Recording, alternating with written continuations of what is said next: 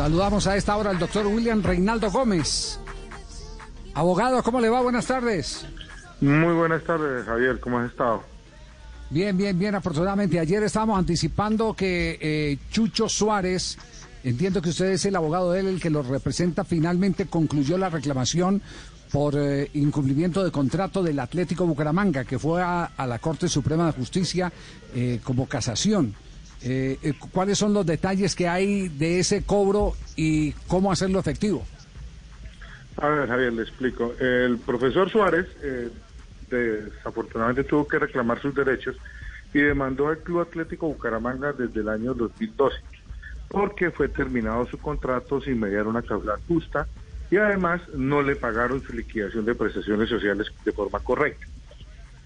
Desde el año 2016, cuando el juzgado sexto laboral del circuito de la ciudad de Bucaramanga eh, condenó al club a pagar, pues el club eh, interpuso todos los recursos de ley a sabiendas que no le iban a prosperar porque la tesis de la Corte Suprema de Justicia para el caso que del profesor Suárez ya ha sido sistemática la posición en proteger los derechos de los, de los jugadores de fútbol y de los técnicos de fútbol que se le vulneran los derechos bajo otras figuras eh, disfrazadas para no reconocerle sus derechos laborales.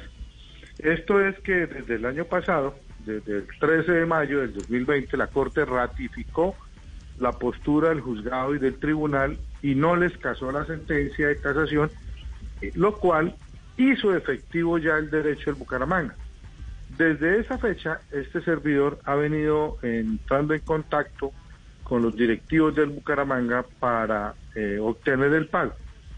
Circunstancias que hasta la fecha no se ha podido obtener por una actitud pasiva, displicente y hasta grosera de algunos de los directivos del Bucaramanga, circunstancia por la cual nos debimos iniciar un proceso de cobro ejecutivo y en la actualidad ya nos tocó imponer medidas cautelares como acudir al sector bancario y embargarle las cuentas al Bucaramanga, acudir a la de mayor, porque el club a la fecha, estando obligado a cancelar la condena, no lo ha realizado.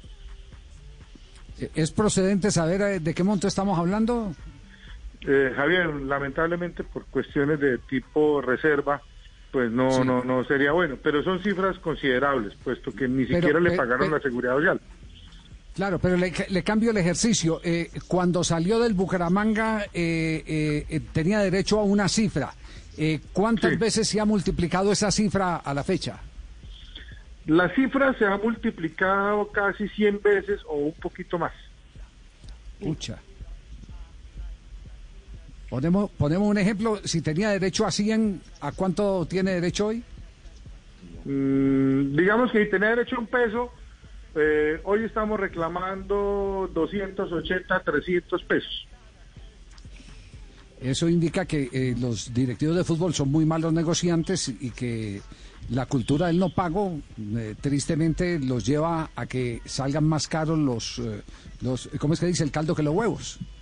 ¿Así? Sí, es que desafortunadamente, Javier, el fútbol, en el caso de, que estamos, a veces, no sé, no sé, no sé cómo expresarlo, pero no se dan cuenta que los jugadores desde hace rato son trabajadores y los técnicos también que tienen una figura muy especial, pero los derechos laborales no se pueden entrar en transigir, o sea, son derechos que no son negociables. Entonces, cuando yo insisto en una costumbre que no puede porque no tiene validez, pues se cometen este tipo de errores, sumado un poquito a la arrogancia, a la como al desinterés en darle solución a los temas de forma oportuna, pues, pues eh, llegamos a cifras no, no exageradas, pero sí sí interesante, ¿no? Sin, entrar a dar mayores detalles. Sí, eh, eh, una, una eh, reflexión final, doctor Gómez. Hoy hay, hay partes a las que se puede acudir, por ejemplo, la DIMAYOR, que es la que tiene los derechos de televisión que le entrega a los equipos. ¿En la DIMAYOR ha habido algún plan de conciliación o algo así por el estilo?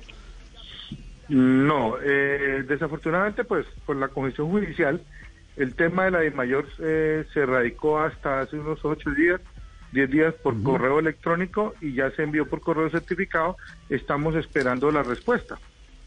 Sí, aquí me está mandando, le, voy a decir, esto simplemente lo va, lo va a aportar como anécdota, no es que esté dando ideas ni me faltaba, porque es un hecho real. Me está llamando un abogado de, de Medellín, el, el doctor eh, eh, y me está diciendo, ¿recuerda alguna vez cuando eh, a un equipo de fútbol que no quería pagar un, un, salario, eh, eh, una liquidación de un asalariado, el, juzgado fue a las taquillas, no encontró la plata, pero después fue al camerino y encontró los balones y, y decomisaron los balones y no había partido.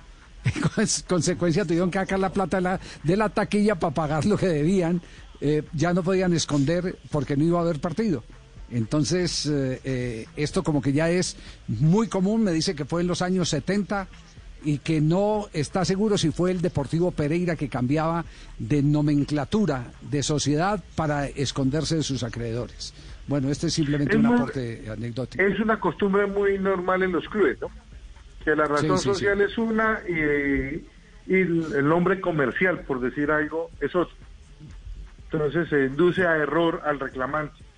O quien contrata el personal es una razón social, pero quien maneja el capital y los dividendos es otra razón social. Esas Sí, son costumbres grave, que han ido, se han ido detectando. Muy bien, doctor eh, Gómez, muy, muy amable. El doctor William Reinaldo Gómez, el apoderado de Chucho Suárez, ex, arquero de Bucaramanga de Independiente Medellín eh, y técnico de fútbol, reclamando sus derechos como entrenador del cuadro Atlético Bucaramanga. Un abrazo, gracias por la claridad, doctor Gómez. Con el mayor de los gustos, Javier.